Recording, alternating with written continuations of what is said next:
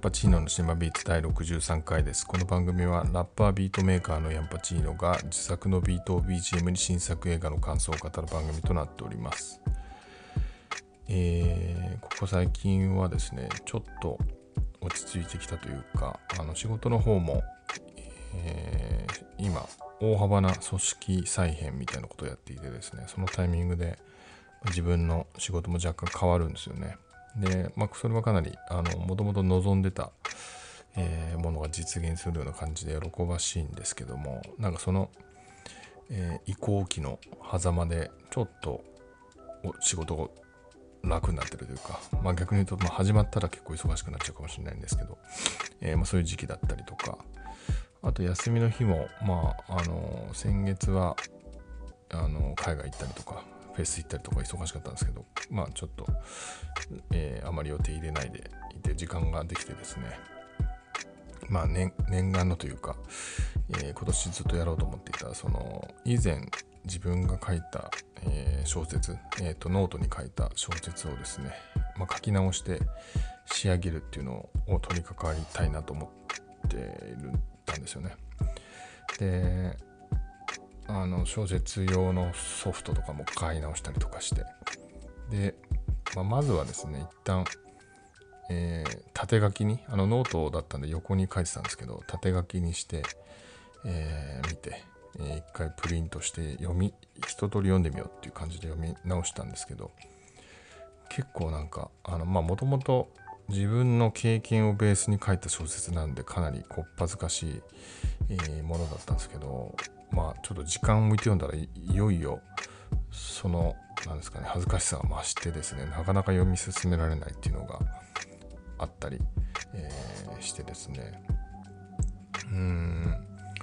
えーまあなんでかなちょっと思ったんですけど、まあ、これ書いたのはもう2年以上前のそのまあコロナの真っ只中に書いていてですね、まあ、その時自分はあの、まあ、コロナの前にイベント会社で働いていてでそこから独立をしようなんていうふうに思って準備をまさにしているところで、まあ、コロナになってしまい世の中が。で、えーまあ、それをやめてですね、まあ、一層ちょっと一回働くのやめてみようっていう感じで、えーやめてですね、まあ、その間に、ま、音楽を最初まず作り始めて、えーま、そのなんかそれでもま時間結構余ってたんで小説も書き始めたみたいな感じだったんですよね。で結構あの仕事をほぼしてない状況だったんで、まあ、週1ぐらいなんかちょっとお小遣い稼ぎみたいな仕事してたんですけど、えーまあ、すごいそれに集中できたというかあの感じもあってですね、まあ、その時の熱量、まあ、あとはそもそも初めて小説を書くというところの、えーですかね勢いというかあの何も考えないでやるというところでまあ結構勢いついて書けたのかなっていう風な気がするんですけども。でまああと当時のことをまあ久しぶりにこう思い出して書いたりとかいうとこですよね。でまあそこから、まあ、2年以上経ってちょっと冷静になって読んだんであの当時の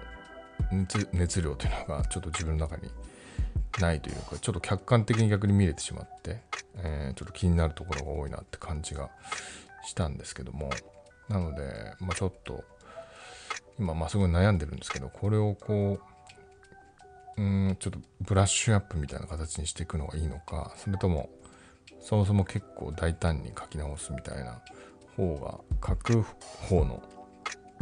何ですかねモチベーションとしてはいいのかなってちょっと思ったりするんですよね。ってようなことを最近はあの考えたりして、えーまあ、主にカフェで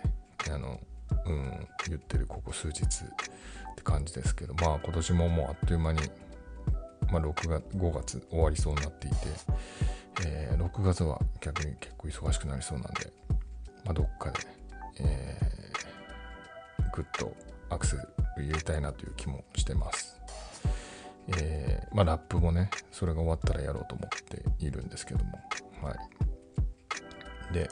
今あの、ノートに日記を書き始めてて、そのちょっと文章を書くリハビリというか、そういう感じで書いてるんですけど、まあちょっと本当に、あの、いい意味でちょっとこう、ノートに書くとかっていうのに、まあ、ここ数年ちょっと慣れてきたせいかあまりに読む人を楽しませようとしてる感じがないノートという日記というかですねそんな感じにはなってしまってるしそんなに何も起きないっていうこともやっぱ多いんで読んでて楽しいのかなとこれっていうのはちょっとあるんですけどね、うん、しかも創作日記と言いつつほとんど創作活動してないっていう、まあ、こあのここ数日より前はその感じだったので、うん、まあと惰性で続けてはいますけどね。あのちょうど日記書くきっかけになったのがあの豆腐ビーツの南朝日記っていう本をそれこそ、えー、1年前に出版されたやつを読んだのは結構背中を押された感じがあってでその 1, 1, 1年記念で、えー、おまけというかですねその本が、えー、日記を仕上げて、まあ、その書籍に掲載される以降から、えー、書籍が発売されるまでを、えー、の日記っていうのがダウンロードできるようになっていて読んだんですけど、うん、やっぱり同じ日記と言いつつちょっと、えー、あまりに自分の日記が何もなすぎて、えー、これでいいんかっていうのはちょっと思いましたね。はい。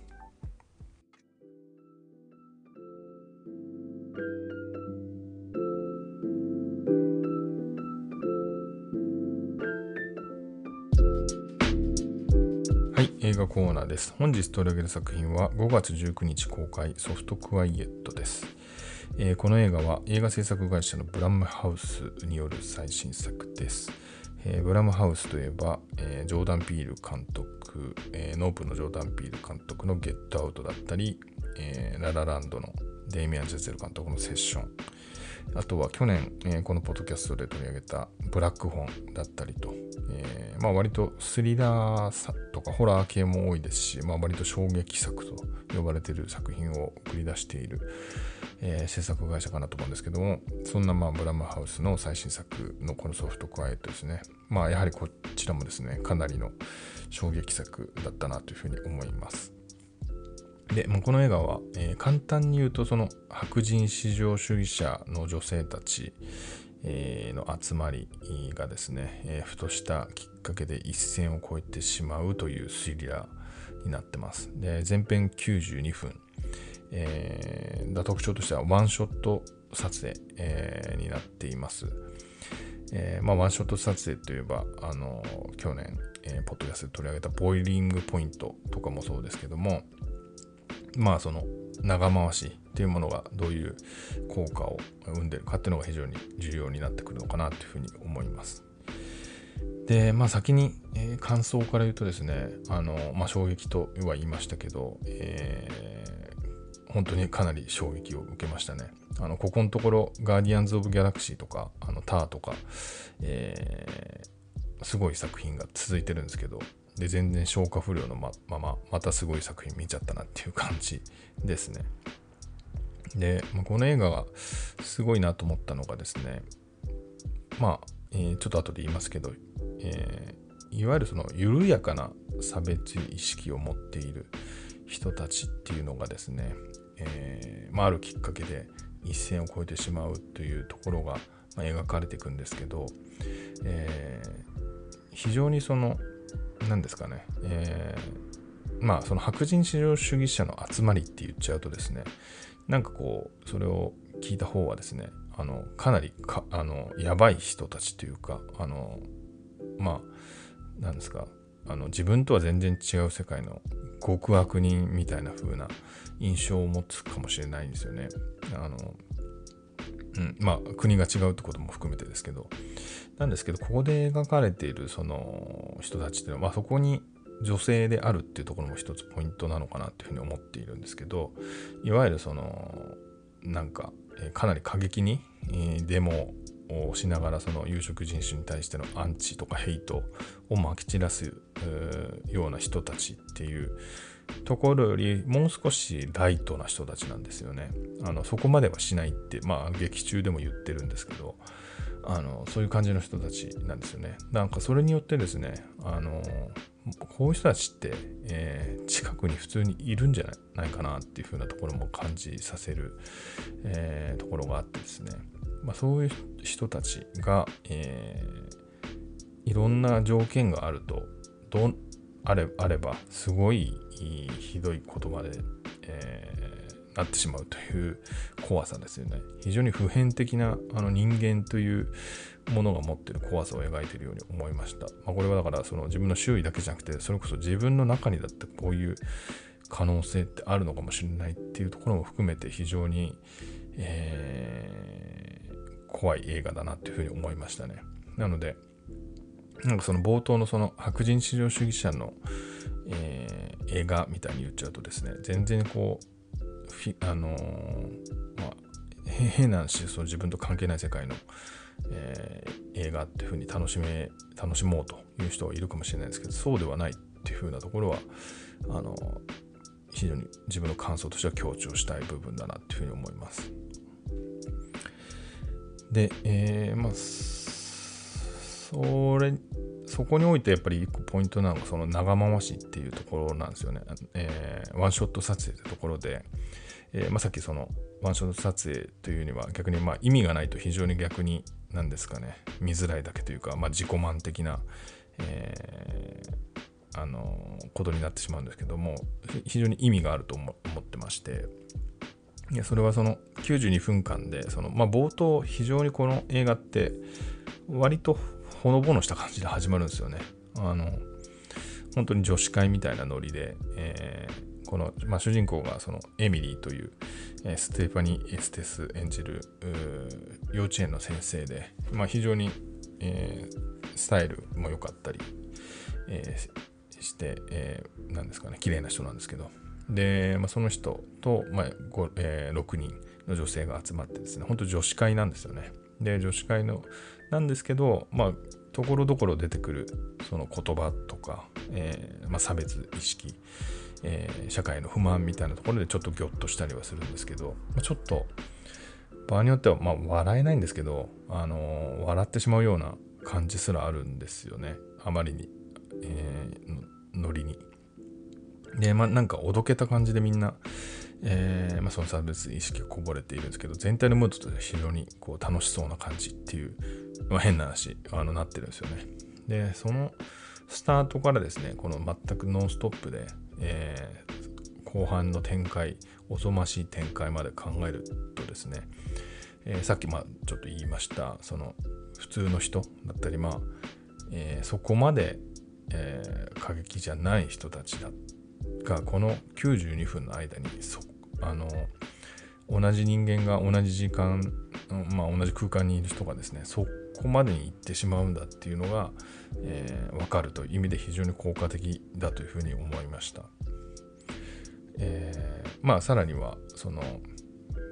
えー、まあ長回しワンショットであることで、まあ、ほとんど劇ですよね一発撮りなのわけで、え、そこのその、まあ、変な話その、えー、あらというかあの少しいびつなところも含めてリアルを感じてあのリアリティが増すっていう効果も、えー、生んでいるし、まあ、緊張感ですね。あの本当に自分もそこに、えー、一緒に参加しているかのような、えー、息を飲む展開っていうことにもつながっているかなというふうに思います。で、えまあ、これはちょっと監督も言ってたんですけどその編集をすることでやっぱりあのフィクション性が高まるっていうのも、え、きっとあるんだろうなと思うんですよね。であのその見やすいように映画として見やすいように、えー、加工するということが、えー、結局自分事ではなくて映画の中の世界というふうになるってことを避けたというところもあって、えー、それらが非常にうまく、え機能しているというふうに思いました。で、まあ、あらすじなんか途中までしか言ってなかったですけど、えー、その、まあ、6人ですね。で、女性が集まります。そのエミリーの声かけで。で、まあ、その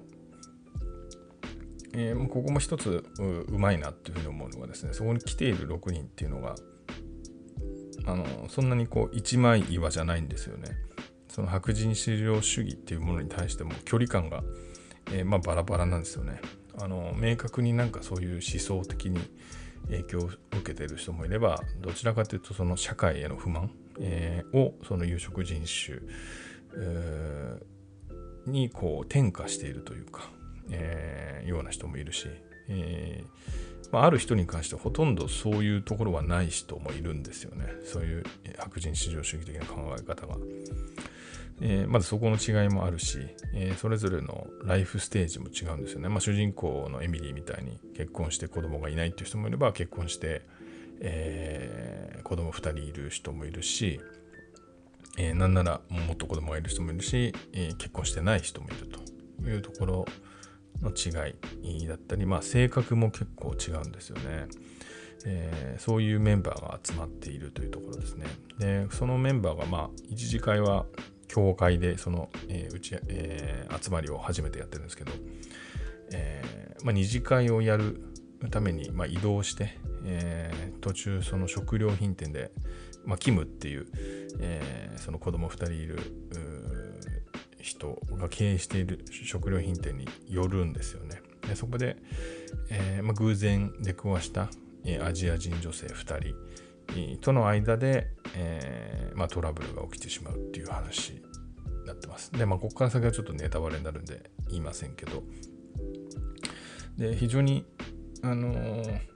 何ですかね、あのメッセージ性が強い映画ではあるんですけど、エンタメとしてもすごいなと思うのが、あのさっき言ったその、それぞれの6人の、6人じゃないや、そのまあ6人だけでもなく出、出演者の違い、えー、っていう部分がですね、あの、うん、非常にその、それぞれが今回その偶然その集まりに参加して、えー、つながっていくことでですね、プラスそこにいろんな偶然が重なってですね、えー、その最悪の方向に向けてこう突っ走っていくわけなんですけど、なんですかねその本当に一人だったらこんなことには多分なってなかったっていうことがこのいろんな組み合わせでそれぞれのうん特徴が全部最悪の方向につながっていってるというところが、えー、非常に映画として作りがいいだけじゃなくて、えー、さっき言ったみたいに、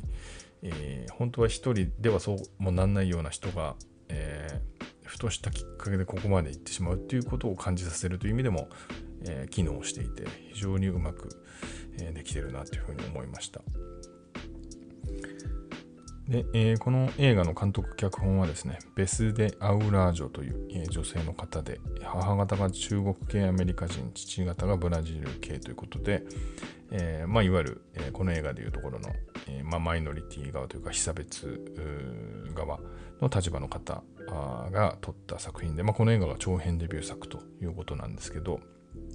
え結構、あのこの監督のですね、えメッセージっていうのが、えパンフでもウェブにも載ってまして、えーまあ、ツイッターで、あの、これに言及してる方もいましたけど、僕もすごい、えー、とても共感した部分があるんですけど、えー、ちょっと読みますね。えー、私はエンターテインメントを愛しており、映画を見て現実逃避することが大好きです。しかし、そのような映画の存在が歓迎されると同じくらい、私たちに疑問を投げかける映画も歓迎されるべきだと思ってます。というふうに言っていてですね、あの、僕もやっぱ映画に求めてる部分って、その日常からこう、劇場の中に、えーなんですかね。没入してその現実を忘れてあの全然違うファンタジーを楽しんだりとかですね。自分と違う人生楽しむっていう、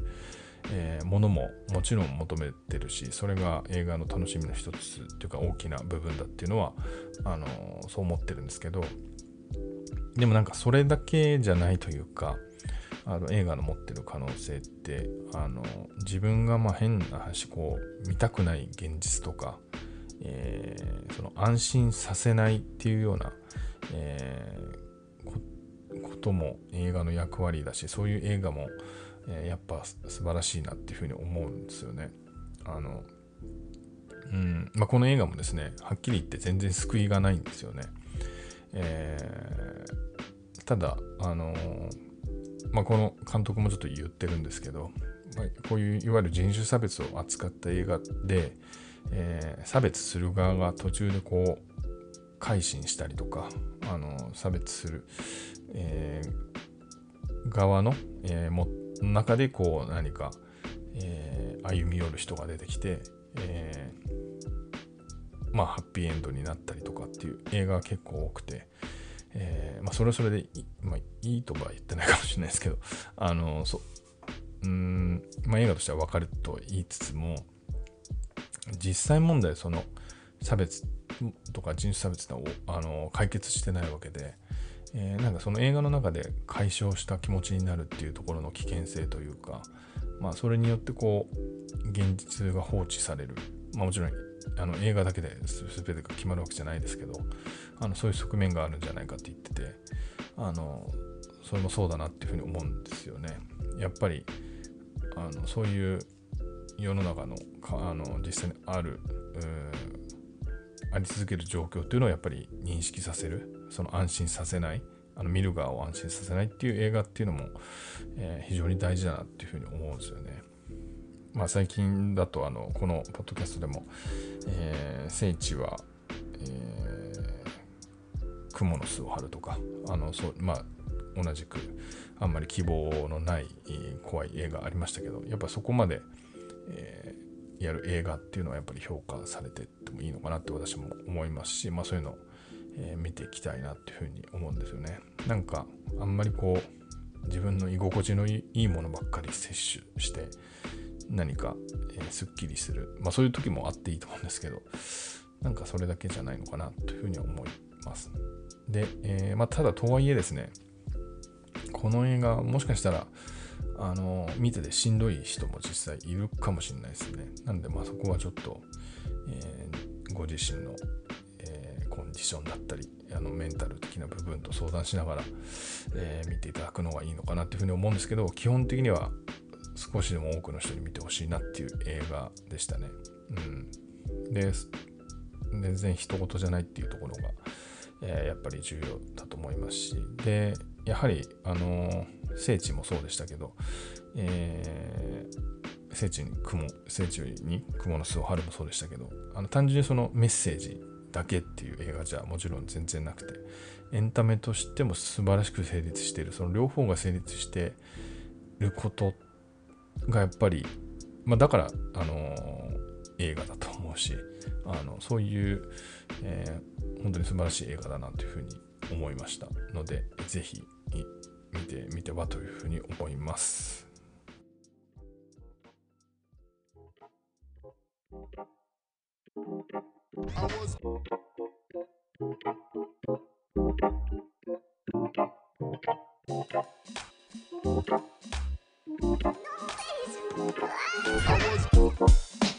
はい、エンディングです。えーまあ、今回取り上げたソフトクワイエットとですね、あと、ちょっと前に見たあの EO っていう、えー、あのロバの視点で描かれた映画、両方ともあの、ヒューマントラスト系で、えー、有楽町と渋谷で見たんですけど、あの、まあ、前からよく思ってるんですけど、TCG 会員ってその、ヒューマントラスト系のえー、会員サービス、えーと、1000円とか払うと年間で、えー、会員になれるんですけど、あれって本当に映画よく見る人はむちゃくちゃ得ですよね。よく見なくても、1、2回見たら多分元取れちゃうと思うんですけど、その、会員の日はいつなのかしら、あの会員の曜日があるのかな。その日は1100円だし、あの通常でも、えー、1500円ぐらいで見れたっけな。なんか1400円とか、かなり得ですよね。っていうのをいつも使うたびにえ思います。はい。えー、よかったら、まあ、なってる人もいるかもしれないですけど、TCG 会員おすすめです。はい。えー、そういうわけで、えー、番組への感想、ご意見は、えー、番組欄の、えー、メールフォームおよび、ハッシュタグシナバビーツでの投稿をお願いいたします。それではまた来週8時、木曜日8時に配信します。さようなら。podcast.